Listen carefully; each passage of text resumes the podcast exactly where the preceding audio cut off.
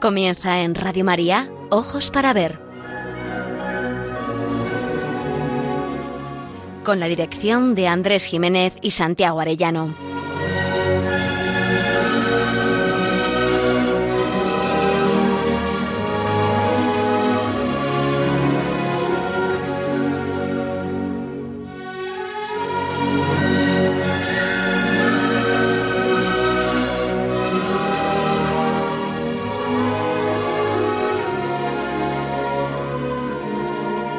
Queridos amigos, muy buenas tardes. Les habla Andrés Jiménez y me acompaña a los mandos técnicos y en tareas de locución Miguel Ángel Irigaray. Les saludamos desde Pamplona, donde realizamos este programa el primer y tercer martes de cada mes. En el programa anterior hablábamos del surgimiento del monacato occidental tras las huellas de San Benito de Nursia.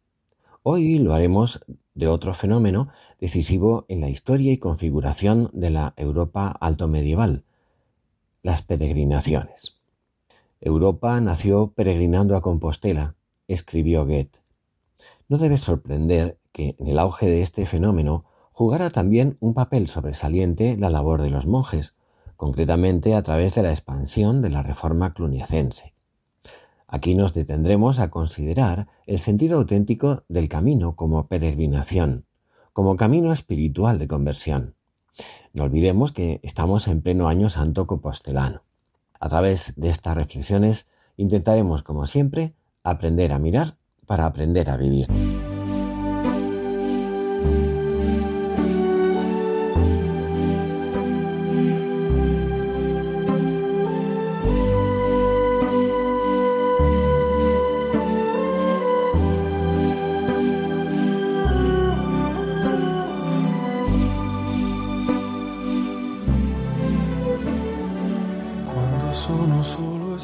Monacato, decíamos, fue uno de los pilares fundamentales del surgimiento de la civilización europea. El otro, sin duda, fueron las peregrinaciones. Dos estados, dos modos eminentes de realizar el ideal de plenitud medieval que tienen en común la fuga seculi y a la vez, de manera paradójica, una poderosa irradiación transformadora de su entorno, cuyas huellas son visibles aún en el presente. La peregrinación como experiencia religiosa universal sigue manteniendo en la actualidad los elementos esenciales de su espiritualidad puestos de relieve en las diferentes dimensiones, escatológica, penitencial, festiva, cultural, apostólica y de comunión.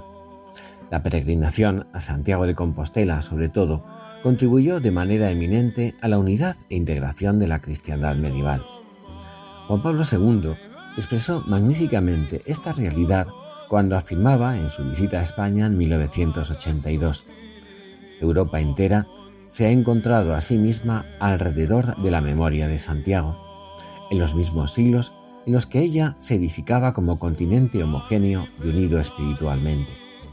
Por ello, el mismo Goethe insinuará que la conciencia de Europa ha nacido peregrinando. El camino de Santiago primer itinerario cultural europeo y patrimonio de la humanidad, es una de las más antiguas y principales vías de peregrinación de la cristiandad. Santiago es una de las tres grandes ciudades de peregrinación del cristianismo, junto a Jerusalén y Roma. Peregrinos, palmeros y romeros se llaman quienes caminan por cada una de estas rutas. La peregrinación a Santiago conduce a la tumba del apóstol Santiago el Mayor en Compostela, uno de los doce íntimos de Jesucristo, responsable de la evangelización de Hispania y transmisor en estas tierras del Finisterre de la fe original recibida de su maestro y amigo. Miguel Ángel, muy buenos días. Muy buenos días, Andrés. Muy buenos días, oyentes de Radio María. Cuando los cristianos europeos vieron amenazada su fe por el avance del Islam, se afirmaron en ella peregrinando hacia el recién descubierto sepulcro del apóstol Santiago a partir del siglo IX. Desde dicho descubrimiento, innumerables peregrinos se pondrán en camino hacia Compostela para venerar sus reliquias, conformando así toda una cultura jacobea a lo largo de la cristiandad. Así se crearon paso a paso rutas que conducían hasta Santiago de Compostela dando lugar a una unidad espiritual y cultural entre los diferentes países y regiones europeos por encima de los límites creados por las disputas políticas entre los poderosos. Los siglos XII y XIII fueron la época dorada de la peregrinación a Santiago. Posteriormente, durante el Renacimiento y la Reforma, se produjeron ataques y oposición al fenómeno jacobeo, que sin embargo se mantuvo en pie, aunque con menor afluencia de peregrinos. La bula de León XIII Deus Omnipotens, que señalaba la autenticidad de las reliquias apostólicas, significó un nuevo impulso a la peregrinación jacobea, creciendo a lo largo del siglo XX hasta nuestros días, en los que la peregrinación se muestra con una fuerza y un auge inusitados. Pero más que un camino físico que recorre las geografías y las épocas o que siembra culturas, el camino de Santiago en cuanto peregrinación es ante todo un camino espiritual. Thomas Eliot escribió unos versos que nos pueden iluminar en lo que supone el camino como relación y encuentro. No debemos, decía, no debemos detenernos en nuestra exploración y el fin de nuestro explorar será llegar allí de donde hemos partido y conocer el lugar por primera vez. Se trata en suma de volver a las raíces apostólicas de la fe y más en el fondo aún de caminar hacia Dios mismo de quien venimos. Escribió Santo Tomás Moro en defensa de las peregrinaciones. No hay peregrino que regrese a casa sin tener una nueva idea y un prejuicio menos. Así decía nuestro santo. Es verdad que la peregrinación a Santiago ha cambiado mucho en los últimos años. La motivación religiosa no es la única y para muchos no es la fundamental. Un reto hoy es superar de manera eficaz y luminosa la concepción comercial y laicista del Camino de Santiago. Una peregrinación no es un viaje turístico ni un itinerario esotérico. Es un camino de conversión, de penitencia y gozosa vuelta al hogar verdadero que es Dios mismo. El camino no deja indiferente en ningún caso, pero muchos en el fondo buscan algo más. Es urgente, así pues, recuperar el sentido cristiano de la peregrinación.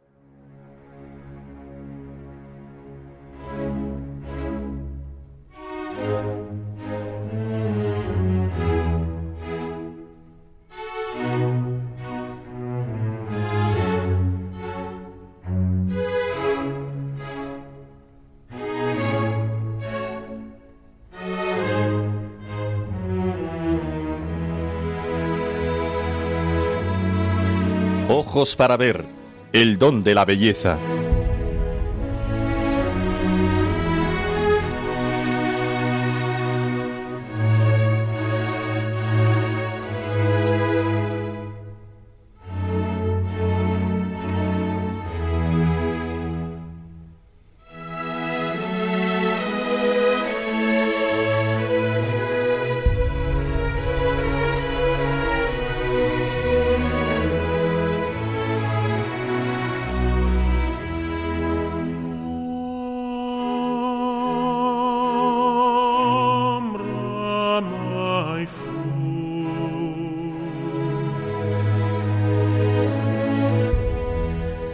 La peregrinación es una oportunidad de renovación espiritual y de crecimiento en la fe personal. Una de las oraciones de la peregrinación dice así, Apóstol Santiago, elegido entre los primeros, tú fuiste el primero en beber el cáliz del Señor y eres el gran protector de los peregrinos. Haznos fuertes en la fe y alegres en la esperanza, en nuestro caminar de peregrinos siguiendo el camino de la vida cristiana y aliéntanos para que, finalmente, alcancemos la gloria de Dios Padre. Amén. El Camino de Santiago suscita varias resonancias semánticas. Camino es, por una parte, la vía que se recorre, el sendero que discurre a través de lugares identificados en un mapa, por ejemplo. Indica además el viaje emprendido, el itinerario gozosa y fatigosamente cubierto por el caminante. Y finalmente, El camino desde la literatura griega pasando por el Nuevo Testamento simboliza la vida humana. Las tres connotaciones convergen y en su confluencia ayer y hoy reside su peculiar fuerza. El camino entra en el interior del peregrino a medida que avanza. Y así, en este caso, al recorrer el camino de Santiago, se despierta en el peregrino la conciencia de la vida como marcha hacia una meta. Esta meta es el sepulcro del apóstol, pero más aún es Dios, la vida eterna. La peregrinación es un símbolo antiguo de vida cristiana con profundas raíces, el Homo Viator. Procedemos de un misterio y estamos en camino de vuelta hacia ese misterio. La peregrinación es un tiempo y una decisión sostenida en la que se camina dejando a un lado los afanes de este mundo y uno se dirige a un lugar santo buscando la presencia de Dios. Se aviva la conciencia de que no tenemos un hogar permanente en este mundo. Llevamos solamente lo que es necesario para el viaje. El modelo de este ponerse en camino hacia otra tierra siguiendo la promesa de Dios es Abraham. Por la fe, el cristiano concibe la vida como una peregrinación, al final de la cual verá colmadas todas sus esperanzas. Peregrinar conlleva dejar la propia tierra para ir lejos. Esta perspectiva de lontananza evoca y confirma la apertura al absoluto, es ir más allá de lo inmediato, de lo que se conoce y posee.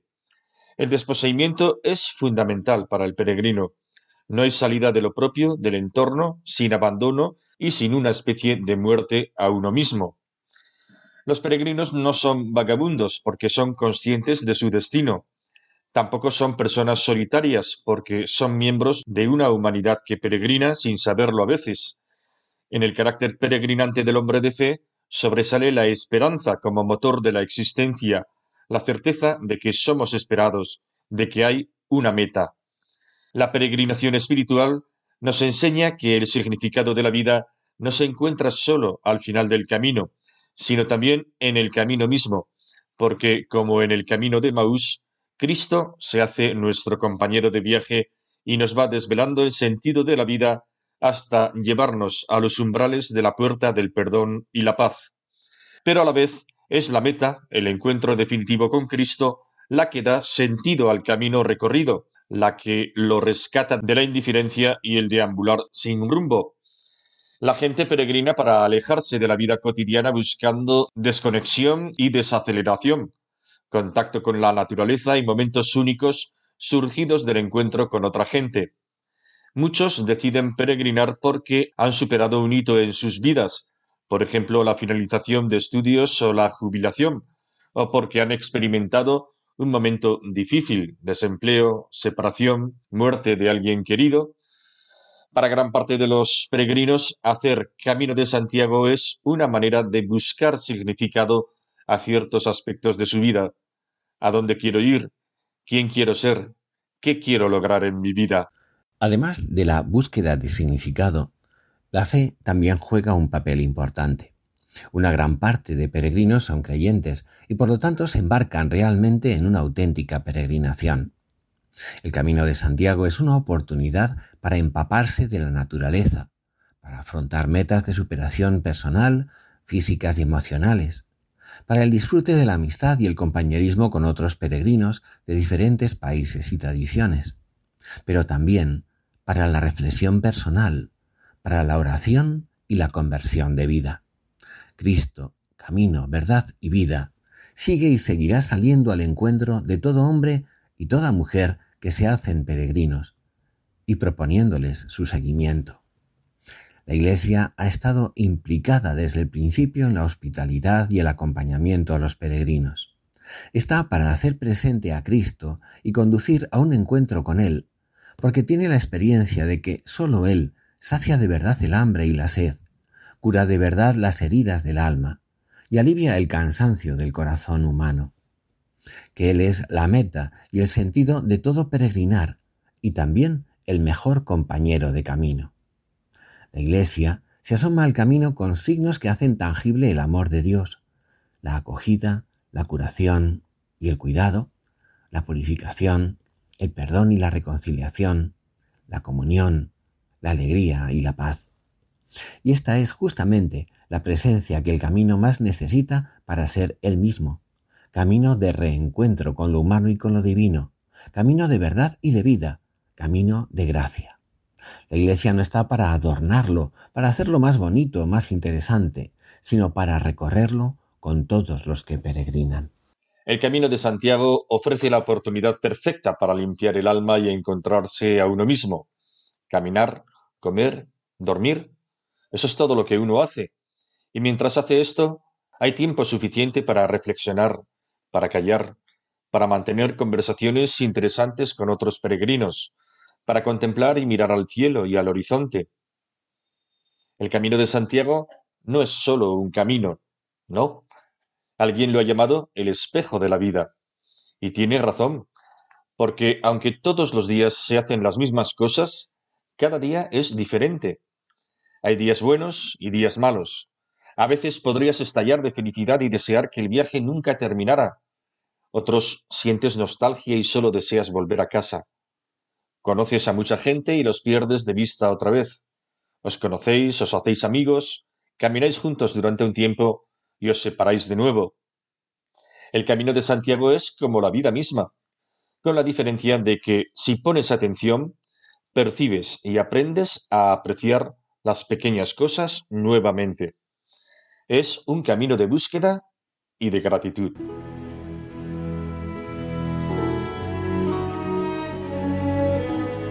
Aprender a mirar. Ojos para ver. Radio María.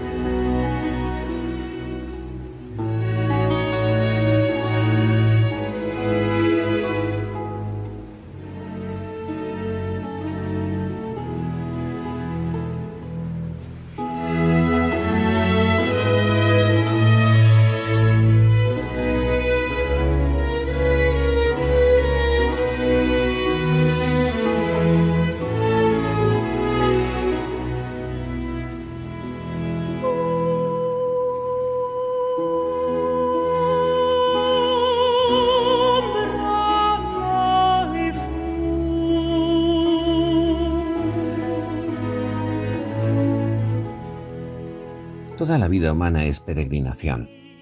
Peregrino es en este contexto aquel que marcha lejos, que se dirige a un país extraño, alentado con la lloranza de la patria.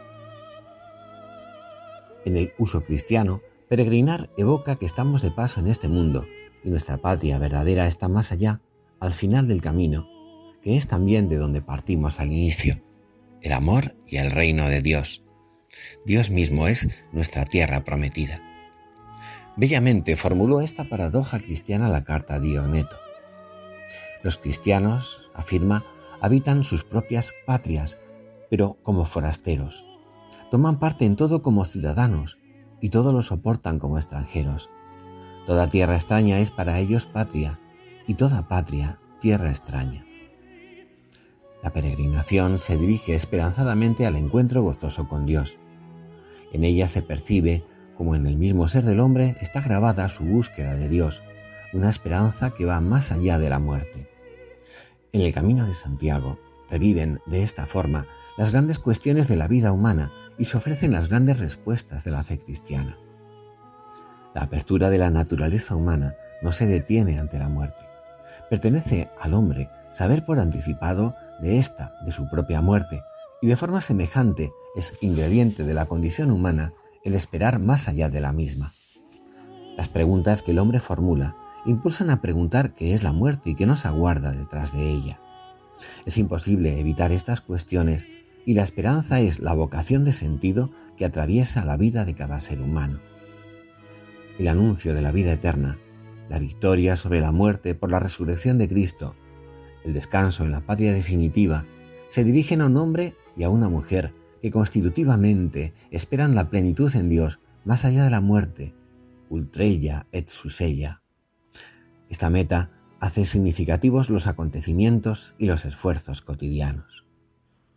El camino de Santiago es una invitación a ir más allá, a subir más alto, ultrella et susella, a caminar hacia lo eterno. El Codex Calistinus describía con alegría y admiración a mediados del siglo XII cómo la multitud procedente de todos los pueblos de Europa en torno al sepulcro del santo apóstol siente la atracción y la esperanza de lo alto. Decía ese Codex Calistinus, causa alegría y admiración contemplar los coros de peregrinos al pie del altar venerable de Santiago en perpetua vigilancia, los teutones a un lado, los francos a otro, los italianos a otro. Toda la iglesia se ilumina como con sol en un día claro. Cada uno con sus compatriotas cumple individualmente las guardias. Unos tocan cítaras, otros liras, otros tímpanos, otros flautas, caramillos, trompetas, arpas, violines, ruedas británicas o galas, otros cantando con cítaras, otros acompañados de diversos instrumentos pasan la noche en vela, otros lloran sus pecados, otros leen salmos, otros dan limosna a los ciegos. Allí pueden oírse diversidad de lenguas, diversas voces en idiomas bárbaros, conversaciones y cantilenas en teutón, inglés, griego y en los idiomas de otras tribus y gentes diversas de todos los climas del mundo. No existen palabras ni lenguaje en los que no resuenen sus voces. Las puertas de la basílica nunca se cierran, ni de día ni de noche. Todo el mundo va allí aclamando Eutreya, adelante, ea, e Susella, arriba, ea, el camino de Santiago es vía, peregrinación y signo. En él se aventura el hombre que en su vida necesita sentido y fuerza. El peregrino en medio de la dureza del camino saca fuerzas de la meta con la que sueña y que le atrae. Recorriendo la ruta jacobea, el hombre se abre a la trascendencia, marcha hacia ella, la acoge, en ella se interna esperanzado, le sorprende cuando le envuelve, goza con su cercanía y se abraza a ella como el peregrino al apóstol. El peregrino vive de la meta, desde ella se hace comprensible su fatiga. Revivir en nuestra generación el significado del camino de Santiago es recordar que la vida humana se inscribe en las dos coordenadas de la fe en Dios y de la esperanza en la vida eterna. Jesús es camino, verdad y vida. Es el camino que conduce a la vida y a la verdad, a la vida verdadera a la verdad que sacia el corazón del hombre. Siguiendo a Jesús, revelador del rostro del Padre, entramos en el reino de Dios. La existencia del hombre como peregrino hacia la patria se simboliza caminando. Se sigue un camino y se busca llegar a la meta del lugar buscado. Por la puerta, que es Jesús, a quien se seguía, se entra en su compañía. La Iglesia, sacramento universal de salvación, es camino y pueblo de Dios en marcha hacia el cielo, el reino, Dios mismo. Los redimidos por Jesús somos miembros de un pueblo que tiene la experiencia de un destierro, que marcha hacia una patria. La Iglesia es el pueblo peregrinante de Dios. En el camino de la Iglesia nos ha precedido Santa María, la madre y la discípula de Jesús. Ella avanzó también en la peregrinación de la fe. Peregrinó como creyente en fidelidad sin fisuras a los designios de Dios. Pero el camino que llega a Santiago de Compostela en realidad solo es la mitad del camino. ¿Cuál es la otra mitad? El peregrino, al retomar su vida diaria, está llamado a comunicar su experiencia del camino y de la meta. Como verdadero testigo, debe transmitir en la familia, en la comunidad cristiana y en la sociedad lo que ha visto y oído, lo que tocaron sus manos, lo que experimentó su corazón.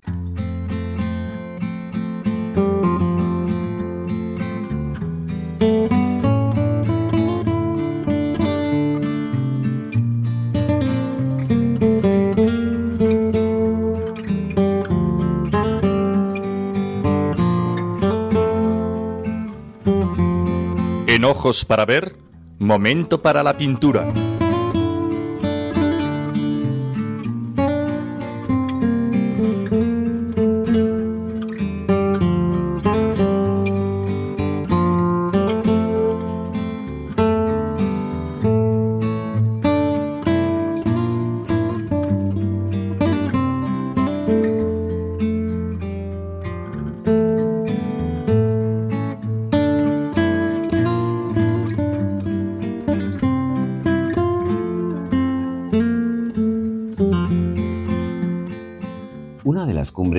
Universal, cuya belleza ha cautivado a los peregrinos de todos los tiempos, es el pórtico de la gloria de la Catedral de Santiago de Compostela. Quien lo contempla parece estar escuchando el capítulo cuarto del Apocalipsis de San Juan. Dice así, De pronto, cayendo en éxtasis, vi un trono establecido en el cielo, y en el trono a alguien sentado. La apariencia del que estaba sentado era semejante a una piedra de jaspe y de cornalina, y alrededor del trono había un arco iris semejante en su apariencia a la esmeralda. Alrededor del trono había veinticuatro tronos, y en los tronos vi sentados a veinticuatro ancianos vestidos de ropas blancas, con coronas de oro en sus cabezas. Del trono salían relámpagos, truenos y voces. Delante del trono ardían siete lámparas de fuego, que son los siete espíritus de Dios. También delante del trono había como un mar semejante al cristal, y junto al trono y alrededor del trono había cuatro seres vivientes llenos de ojos por delante y por detrás. El primer ser viviente era semejante a un león, el segundo era semejante a un becerro, el tercero tenía rostro como de hombre, y el cuarto era semejante a un águila volando. Los cuatro seres vivientes tenían cada uno seis alas, y alrededor y por dentro estaban llenos de ojos, y día y noche sin cesar decían, Santo, Santo, Santo es el Señor Dios Todopoderoso, el que era, el que es y el que ha de venir. Cada vez que aquellos seres vivientes dan gloria y honra y acción de gracias al que está sentado en el trono, al que vive por los siglos de los siglos, los veinticuatro ancianos se postran delante del que está sentado en el trono, y adoran al que vive por los siglos de los siglos, y echan sus coronas delante del trono diciendo, Señor, digno eres de recibir la gloria, la honra y el poder, porque tú creaste todas las cosas, y por tu voluntad existen y fueron creadas. El pórtico de la gloria es la entrada occidental de la catedral románica, ideada por el maestro Mateo, quien estaba al frente de las obras del templo compostelano, cuya construcción había comenzado en 1075 y no finalizaría hasta 1211. Si nos referimos a él en esta sección es por la prodigiosa policromía que regala a la maravillada mirada del peregrino y que hoy puede apreciarse tras la magnífica restauración realizada a lo largo de casi una década entre 2009 y 2018. El conjunto desarrolla un complejo programa iconográfico centrado en la visión de la Jerusalén celeste, completando la historia de la salvación iniciada en las portadas laterales de la catedral románica. Por ello, puede verse al mismo tiempo como composición teológica y artística. El peregrino medieval podía entenderlo. Sin embargo, nosotros ahora necesitamos una detallada y nada fácil explicación. En cierto modo, los analfabetos somos nosotros. Nos hallamos ante un inmenso libro de piedra que describe desde los orígenes del hombre hasta su destino final en el reino de Cristo. La creación, el pecado original, la alianza de Dios con el pueblo elegido, hasta la situación después de la muerte. La estructura arquitectónica ofrece tres plantas superpuestas, la cripta que simboliza el mundo terrenal, el pórtico que representa la gloria de la Jerusalén celeste hacia la que discurre la existencia humana, y la última planta, la tribuna, iluminada por un resetón representando la elevación del ser humano a lo divino. El pórtico está constituido por tres arcos de medio punto que se corresponden con las naves de la iglesia. El arco central es el mayor, ocupa el doble que cada uno de los laterales, el único que posee tímpano y está dividido por una columna central, el parteluz, con la magnífica figura de Santiago. En el arco izquierdo, de compleja interpretación, se representaría el pueblo de Israel en la arquivolta superior, sujeto a la ley mosaica, y en la inferior el descenso de Cristo al limbo. En el arco de la derecha se representa el juicio final, los bienaventurados que son conducidos a la gloria y los condenados que sufren tormento. La gloria del tímpano central está presidida por una imagen de Cristo, rodeado por los cuatro evangelistas, del grupo de bienaventurados. En las portadas románicas en las que aparece Cristo en majestad, el Pantocrátor, lo más habitual es que esté Cristo en gesto de juicio y de bendición con su mano derecha y con el libro de la vida donde están escritos los nombres de los salvados en su mano izquierda. Pero aquí no. Aquí el Cristo Todopoderoso muestra abiertas las llagas sangrantes de sus dos manos, la de su costado desnudo y las de sus pies.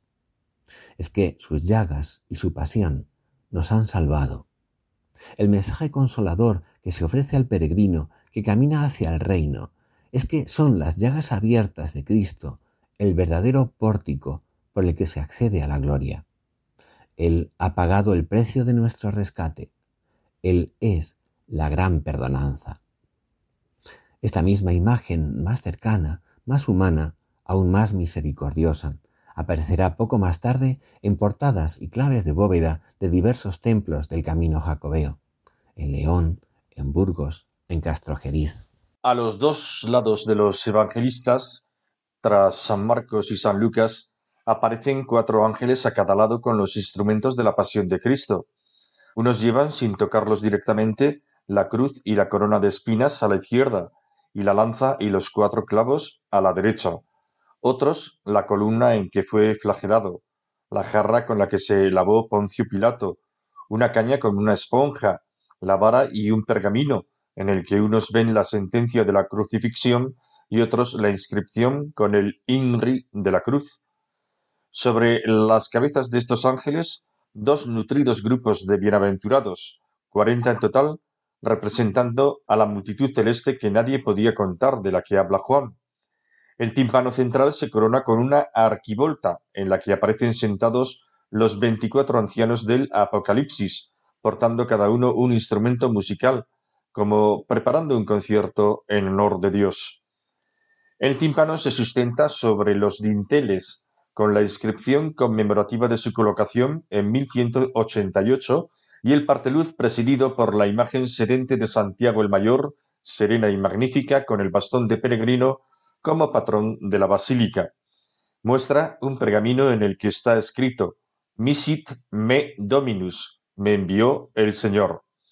En los laterales se reparten una serie de estatuas columna con profetas a la izquierda y apóstoles a la derecha.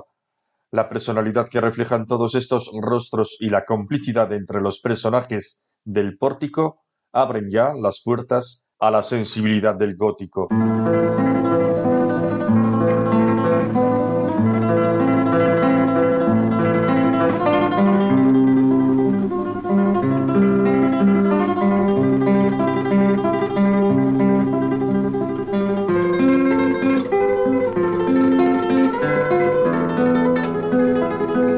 Momento para la poesía. Ojos para ver. Radio María.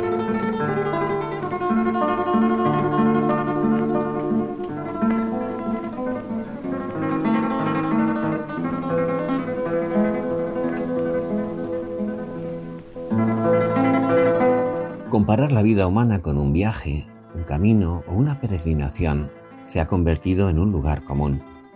Sin embargo, conviene volver a estas viejas imágenes, sobre todo cuando se ha perdido el rumbo y no se tiene claro ni para qué estamos aquí ni hacia dónde tenemos que ir. Ya Gerardo Diego, en el soneto dedicado al ciprés de Silos, al que nos referíamos en el programa anterior, había empleado el término peregrina, matizando su significado original con el de peregrina al azar y precisando, peregrina al azar mi alma sin dueño. El poeta se ve a sí mismo, tal vez al hombre contemporáneo, caminando sin rumbo fijo, sin una meta, al azar, como un náufrago. Pero entonces la vida de los monjes de Silos, simbolizada por el leniesto ciprés, le hace mirar hacia lo alto y vislumbrar un horizonte trascendente de sentido. Luis Cernuda, retoma el desamparo sin norte expresado por Gerardo Diego en su desolador poema Donde habite el olvido, presagio de una muerte sin memoria, olvidados los porqués y para qué, confesión del amor frustrado que golpea al poeta hasta la total insensibilidad y el olvido.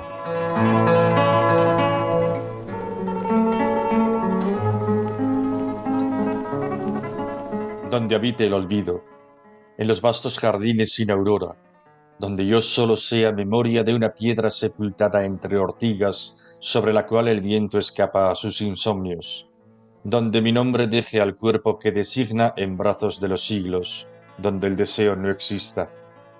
En esa gran región donde el amor ángel terrible no esconda como acero en mi pecho su ala, sonriendo lleno de gracia aérea mientras crece el tormento allí donde termine este afán que exige un dueño a imagen suya, sometiendo a otra vida su vida sin más horizonte que otros ojos frente a frente, donde penas y dichas no sean más que nombres, cielo y tierra nativos en torno de un recuerdo, donde al fin quede libre sin saberlo yo mismo, disuelto en niebla, ausencia, ausencia leve como carne de niño. Allá, allá lejos, donde habite el olvido.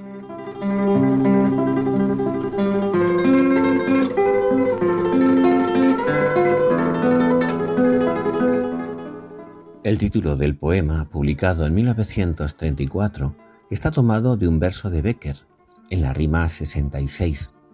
En él, el regusto amargo del fracaso, del amor malogrado y perdido para siempre, tiñe la reflexión de tristeza y sabor a muerte definitiva, y a desesperanza. No hay futuro, no hay aurora sino oscuridad, la noche de los vastos jardines sin aurora. Desvinculado de cuanto ocasionó dolor en el pasado, el poeta busca refugiarse en el olvido perpetuo, en el ocaso de una muerte sin huella ni remedio, insensible y sin deseo para no sufrir, como un cadáver donde yo solo sea, escribe, memoria de una piedra sepultada entre ortigas, sobre la cual el viento escapa a sus insomnios, donde mi nombre deje al cuerpo que designa en brazos de los siglos, donde el deseo no exista. Busca olvidar y ser olvidado, ajeno ya al amor, ángel terrible que es fuente de tormentos y frustración. No desear para no sufrir no anhelar para no verse defraudado, no esperar, no recordar, disolverse en niebla, convertirse en ausencia leve, vivir muerto, libre pero sin conciencia, como una piedra rodeada de amargura, como el sueño, memoria de una piedra sepultada entre ortigas sobre la cual el viento escapa a sus insomnios, intrascendente, habitar lejos, huidizo y en soledad, el, poeta poema acaba donde empezó, donde habite el olvido, como en un círculo donde todo es dolor, del que se busca escapar. Un círculo renuente en el que ya no se va a ninguna parte y frente al cual solo queda no volver, no querer volver a sentir ni a esperar, escapar donde habite el olvido, asumiendo la misma postura de uno de los personajes poéticos de César Vallejo. Va corriendo, andando, huyendo de sus pies. Zarnuda desea refugiarse en el olvido para no volver a sufrir, sin querer ir más allá, ultrella. El camino de peregrinación es, sin embargo, la salida del laberinto humano. Es concebir al hombre, varón y mujer, como un ser con conciencia y vocación de sentido, como un peregrino que busca la patria en la que fue concebido y en la que le aguarda la consumación de su existencia, como el Hijo pródigo que es esperado por el Padre rebosante de misericordia al final de su camino de regreso al hogar. Porque precisamente en el corazón de ese Padre nunca habitó el olvido.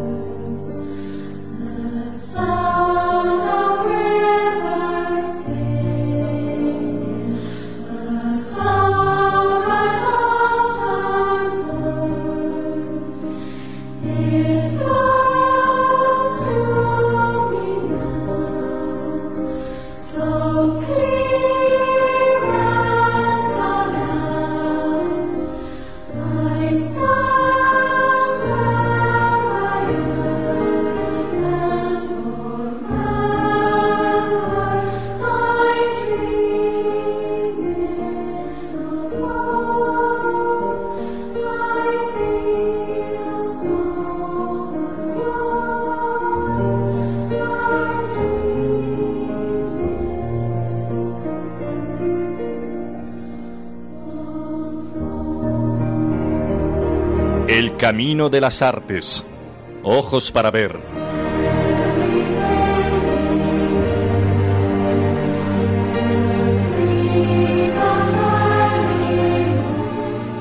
Santiago de Compostela es meta de un camino que los peregrinos recorren no para olvidar, sino para hacer memoria de la tradición apostólica en medio de un generalizado olvido de nuestras raíces cristianas. Es preciso dar a los hombres una esperanza, a los que no tienen ninguna y a los cristianos que han olvidado a qué precio han sido rescatados. La secularización, la increencia como mentalidad, la descristianización nos han llevado a una crisis religiosa que ha generado la crisis cultural que vive Europa. La cultura jacobea constituye una llamada constante a la fe en Cristo y el ahondar en las huellas de su pasado y su presente es no sólo una enriquecedora vivencia personal, sino un camino compartido de esperanza para un mundo cada vez más solidario y atento a sus más sólidas virtudes. La Iglesia y Europa son dos realidades íntimamente unidas en su ser y en su destino, han realizado juntas un recorrido de siglos y permanecen marcadas por la misma historia. Es preciso mostrar a esta Europa que su alma y su identidad están profundamente enraizadas en el cristianismo, para poder así ofrecerle la clave de interpretación de su propia vocación en el mundo. La unidad de Europa será duradera y provechosa si está asentada sobre los valores humanos y cristianos que integran su alma común, como son la dignidad de la persona humana, el profundo sentimiento de justicia y libertad, la laboriosidad, el espíritu de iniciativa, el amor a la familia, el respeto a la vida, la tolerancia y el deseo de cooperación y de paz, es decir, la Europa unida del tercer milenio, seguramente el acontecimiento más importante de la historia de las peregrinaciones a Santiago por su significado e impulso espiritual, así como por el eco alcanzado a través de los medios de comunicación mundial, fue la peregrinación realizada por San Juan Pablo II el 9 de noviembre de 1982. El discurso europeísta pronunciado por el Papa en la Catedral Compostelana es un hecho histórico del máximo alcance en el diálogo de la Iglesia con la sociedad de nuestro tiempo a la luz del hecho jacobeo. Escuchemos aquellas palabras de Juan Pablo II en Santiago de Compostela a la vieja Europa. Yo, obispo de Roma pastor de la Iglesia Universal, desde Santiago, te lanzo, vieja Europa, un grito lleno de amor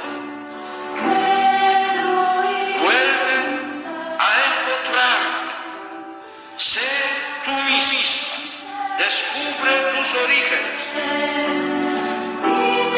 aviva tus raíces.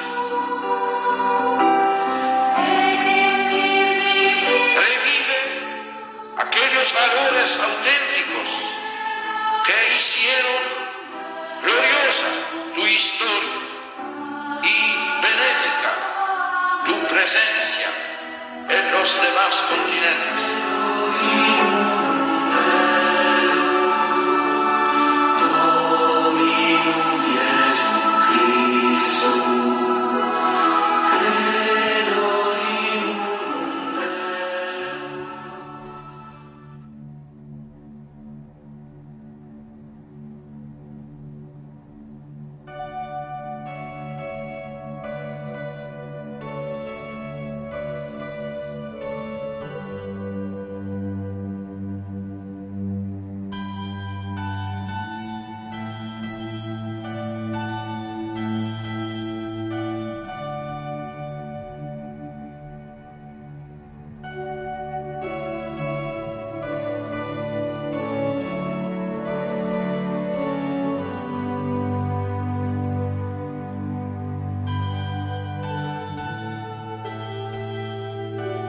Leyendo El despertar de la señorita Prim de Natalia San Martín Fenollera.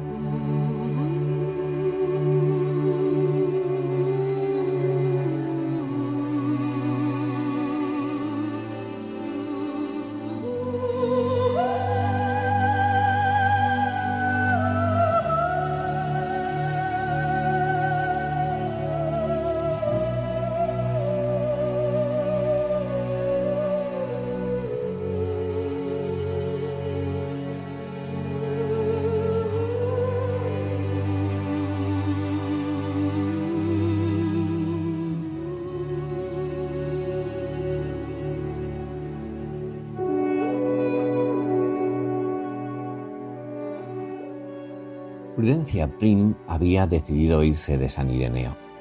Llegada la mañana de su marcha y con las maletas ya dispuestas, tuvo lugar el último encuentro con su jefe, el hombre del sillón, por quien ella sentía una cierta atracción, interrumpida por la diferente manera de pensar de ambos. Ella, desencantada del mundo pragmático de las ciudades modernas y admirada por el diferente modo de vivir que había hallado en San Ireneo, y sin embargo tocada aún por cierta autosuficiencia y agnosticismo. Él, algo torpe a la hora de mostrar sus sentimientos y de entender los ajenos, pero todo un caballero al fin, sólidamente afirmado en sus creencias religiosas católicas. En la escala de valores de la señorita Prim se había ido produciendo un cierto cambio, pero estaba lejos aún de darse por vencida y aún más de abrirse a la posibilidad de una conversión religiosa. La atracción que sentía hacia el hombre del sillón le pareció que no podía avanzar al no haber percibido una sintonía semejante por parte de él, y sí, por el contrario, una actitud de firmeza en sus creencias que parecía alejarla a ella de manera irremediable. Ir a Italia era una oportunidad para replantearse su vida, para disfrutar de una belleza que anhelaba profundamente y también para sedimentar el cúmulo de experiencias sorprendentes que la había asaltado durante su estancia en San Ireneo. Pero ahora se hallaba ante ese hombre, a la vez atractivo y tan diferente a ella, que le pedía una razón de su partida. Ella sugiere que al ser tan distintos se hacía imposible un mayor grado de confianza y cercanía. El hombre del sillón decide explicarse mejor sirviéndose de la metáfora de un viaje, la peregrinación de la vida en el fondo. Ir a San Petersburgo e ir a Tahití. Dos caminos diferentes, dos modos distintos de orientar la vida.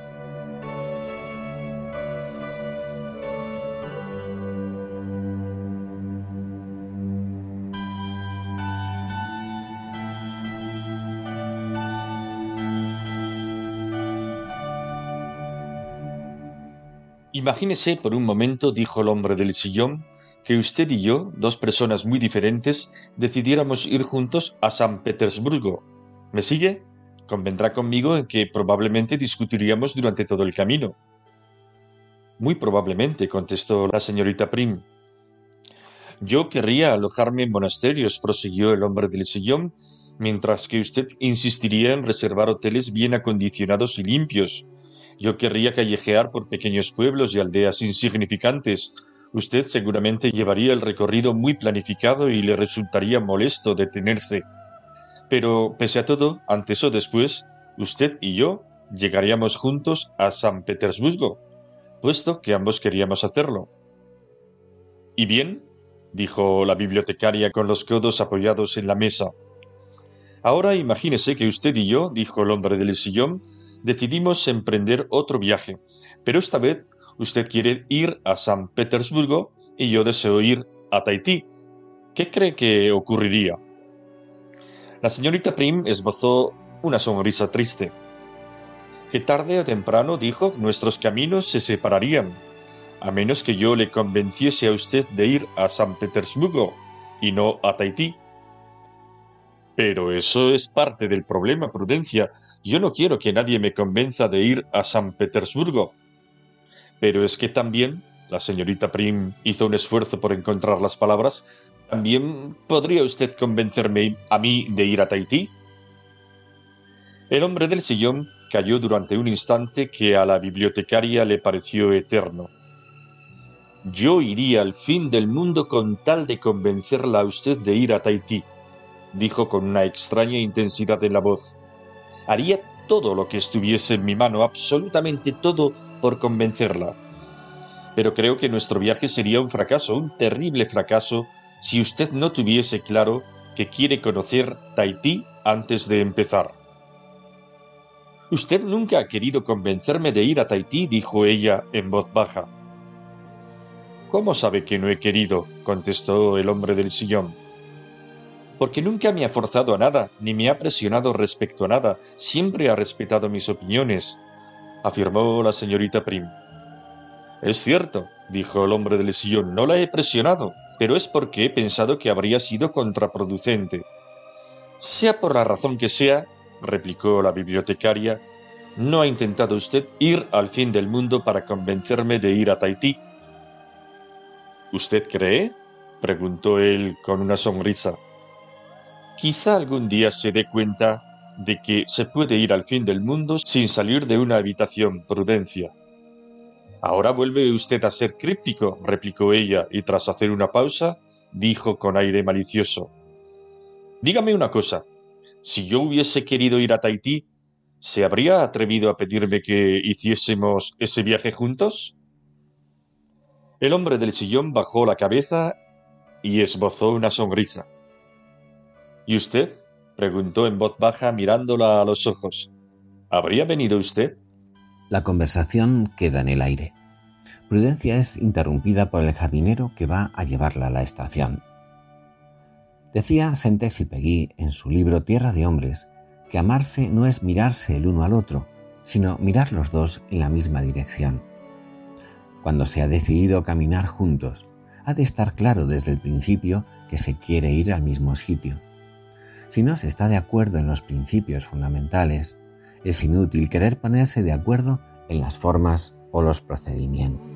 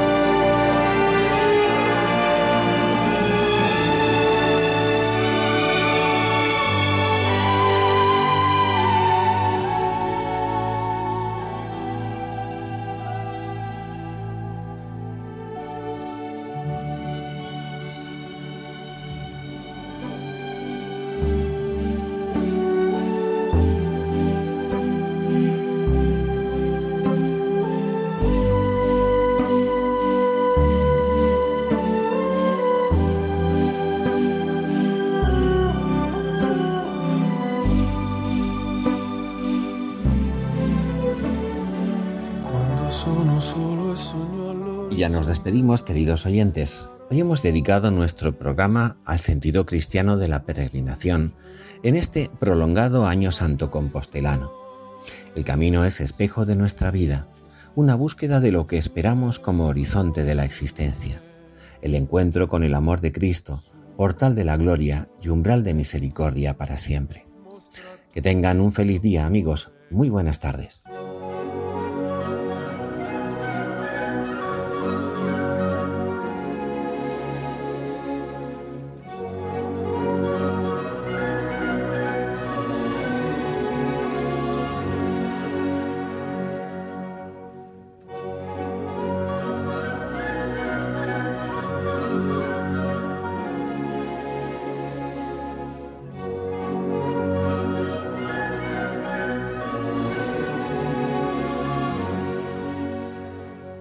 Finaliza en Radio María, Ojos para Ver. Un programa dirigido por Andrés Jiménez y Santiago Arellano.